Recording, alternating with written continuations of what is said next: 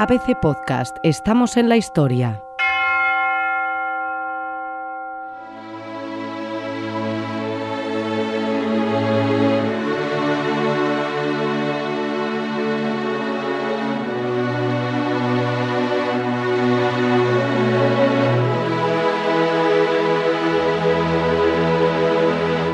El 16 de julio de 1769, día del triunfo de la Santa Cruz y de Nuestra Señora del Carmen, en un remoto paraje a orillas del Pacífico, el franciscano mallorquín Junípero Serra fundaba con una solemne misa la misión de San Diego de Alcalá.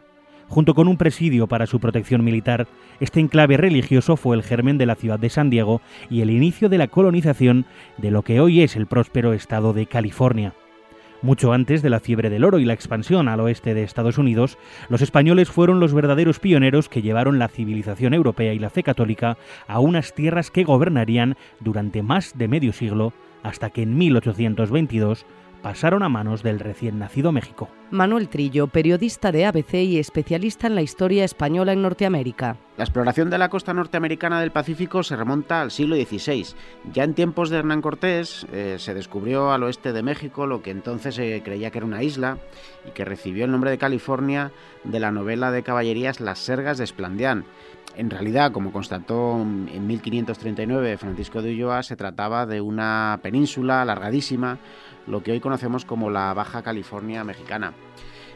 Lo que entonces era la Alta California, que se corresponde con la actual California estadounidense, con el actual estado de California, fue explorada por primera vez en 1542. Eh, lo hizo Juan Rodríguez Cabrillo, que según algunos autores eh, era portugués y otros español, pero en todo caso de lo que no hay duda es que eh, navegó al servicio del Reino de Castilla. Pues bien, Cabrillo eh, fue más allá de donde se sitúa ahora la ciudad de San Francisco y tras su muerte accidental, el piloto levantino Bartolomé Ferrero Ferrelo tomó el relevo y continuó hacia el norte hasta el cabo Mendocino. Más de medio siglo después, ante la necesidad de hallar puertos de abrigo para el galeón de Manila que regresaba desde Filipinas, Sebastián Vizcaíno exploró el litoral californiano mucho más a fondo y fue entonces, en 1602, cuando se bautizó la bahía de San Diego y se descubrió la de Monterrey. Pero hasta bien entrado el siglo XVIII los españoles no emprenderían la gesta de poblar aquel territorio todavía ajeno a la civilización occidental.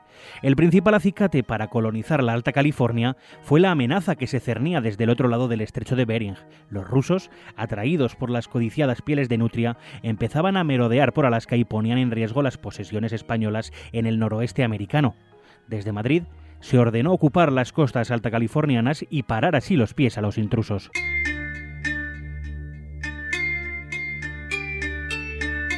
José de Gálvez, visitador general de Nueva España. Se debe considerar que esta expedición se emprende y dirige a establecer la religión católica entre una numerosa gentilidad sumergida en las oscuras tinieblas del paganismo, a extender la dominación del Rey nuestro Señor y poner esta península cubierto de las ambiciosas tentativas de una nación extranjera. No se puede perdonar trabajo, desvelo ni fatiga para lograr unos tan santos y justos fines, pues el desistir de ellos sin tocar primero la última línea de lo imposible sería cargo de malas resultas por ofensivo a Dios, al rey y a la patria. Se trataba de una doble empresa, por mar y por tierra. Los paquebotes San Carlos y San Antonio serían los que iban a hacer la travesía marítima hasta San Diego, donde se debían encontrar con las caravanas que venían por tierra. Desde allí se continuaría hasta la bahía de Monterrey, más al norte. El paquebote San Carlos, conocido también como el Toisón de Oro, zarpó el 10 de enero de 1769 desde el puerto de La Paz, en la Baja California eh, mexicana, a las órdenes del mallorquín Vicente Vila y con 25 miembros de la Compañía de Voluntarios de Cataluña a bordo. La navegación fue extremadamente complicada. Se encontraron un implacable viento en contra y además eh, se quedaron cortos de agua y tuvieron que parar en la isla de Cedros en busca de agua. El viento los alejó como unas 200 leguas de la costa. Fray Junípero Serra. El San Carlos llegó con casi toda la gente enferma. Muchos habían muerto y otros iban muriendo cada día del mal de Loanda o escorbuto. Visité a los enfermos, que eran muchos, y estaban todos en el real mezclando con la compasión de tanto pobre el consuelo de nuestra feliz llegada. Bendito sea Dios por todo.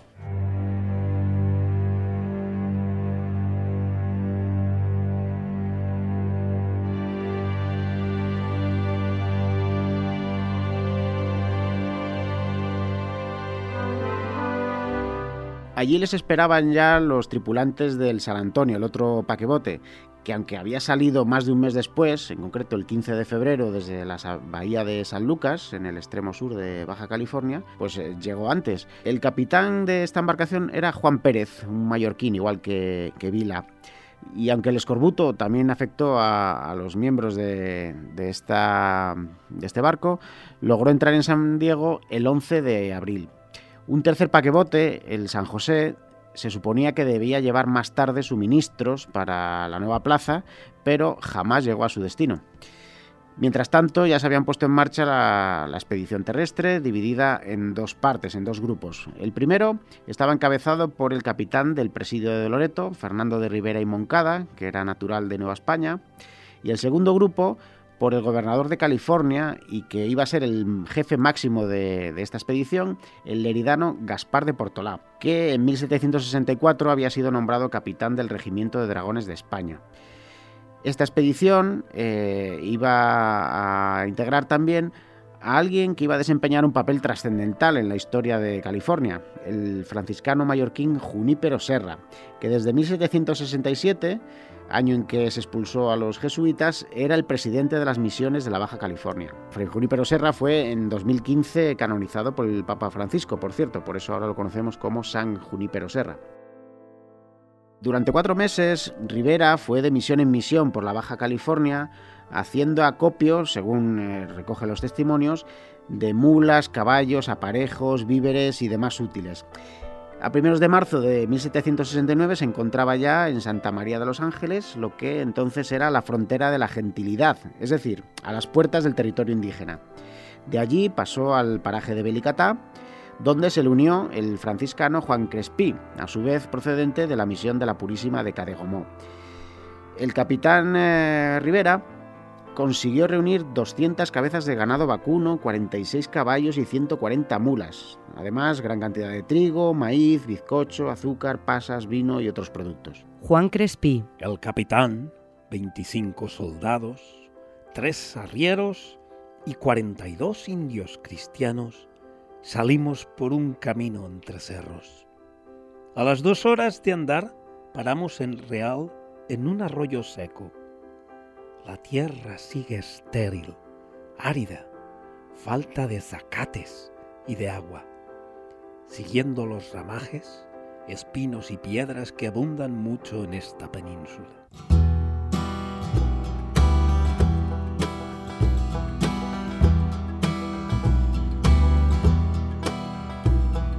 Avanzaron por caminos polvorientos, entre cerros y lomas, cruzaron valles y cañadas, y subieron y bajaron empinadas barrancas, siempre preocupados por hallar aguajes para satisfacer la sed de personas y de bestias, y localizando posibles emplazamientos para futuras misiones. Por el camino, cinco de los neófitos de la caravana perecieron mientras que otros huyeron. De vez en cuando, cuentan los diarios, salían al paso gentiles, desnudos los varones y honestamente tapadas las muchachas con hilos por delante y cueros de venado u otros animales por detrás. Los expedicionarios les regalaban avalorios y otras fruslerías para mostrar su talante pacífico. En una ocasión un soldado ofreció a uno un cigarro encendido que éste chupó con mucho garbo. En otra aparecieron 29 nativos con arcos y flechas en un paso entre lomas. Tres gentiles de la loma dispararon tres flechas por el aire, que fueron a caer a muy pocos pasos de donde estaban el señor comandante y sus cuatro soldados. Con esta demostración, dicho comandante con otro soldado les dispararon dos escopetazos y no hirieron, gracias a Dios, a ninguno. Luego, cansados quizá de todo, dieron un gran alarido y se fueron por detrás del cerro con que se nos desaparecieron. Son todos unos indios muy despiertos, satíricos, codiciosos y muy grandes ladrones. Andan todos muy armados con sus carcajes, arco y flechas siempre en las manos, y muchos traen macanas muy terribles.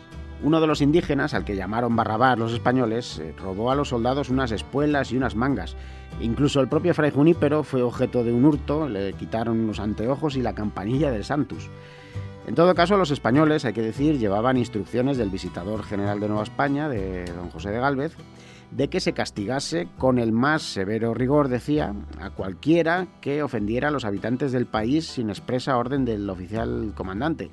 Y hacía especial referencia a que no se ofendiera a las Indias, cuya ofensa no olvidan jamás los naturales del norte de esta península, escribió.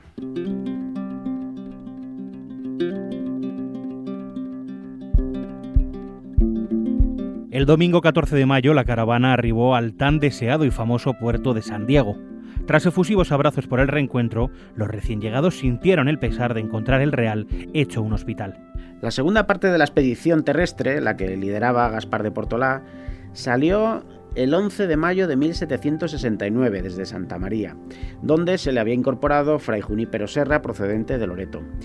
Fueron siguiendo los pasos de la anterior columna, la de Rivera, y en un par de ocasiones Portolá tuvo que ordenar disparar al aire para que los nativos no impidieran la marcha. En el caso del franciscano mallorquín, a los padecimientos propios de la expedición añadía las dolencias en una de sus piernas, aunque no fueron suficientes para frenar al pertinaz religioso, que se hizo aplicar un remedio a base de sebo y hierbas silvestres y siguió adelante. Salí de la frontera malísimo de pie y pierna, pero obró Dios, y cada día me fui aliviando y siguiendo mis jornadas como si tal mal no tuviera. Al presente, el pie queda todo limpio como el otro, pero desde los tobillos hasta media pierna está hecho una llaga, pero sin hinchazón ni más dolor que la comezón que da a ratos.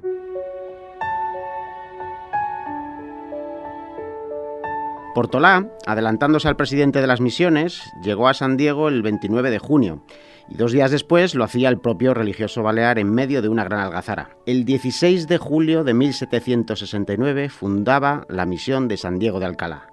California iniciaba así una nueva etapa en su historia.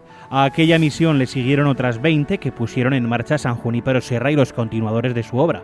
Además, las exploraciones navales españolas prosiguieron en el noroeste americano hasta la última década del siglo XVIII, instalándose un fuerte en el puerto de Nootka, frente a la actual isla canadiense de Vancouver, y haciendo ondear la bandera española en las lejanas costas de Alaska.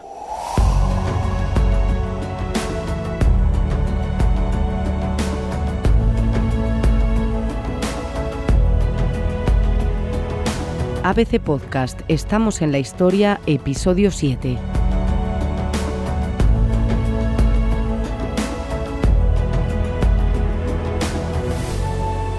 La Santa Expedición Española a la Alta California de 1769 es un reportaje de Manuel Trillo, con la narración de Diego Moreno y la colaboración de Andrea Carrasco, David Conde, Rodrigo Muñoz y Jesús Calero, y con fragmentos de los libros Diario de la Expedición de Fray Junípero Serra desde la misión de Loreto a San Diego en 1769 y Relación histórica de la vida y apostólicas tareas del venerable padre Fray Junípero Serra y de las misiones que fundó en la California septentrional y nuevos establecimientos de Monterrey de Francisco Palou.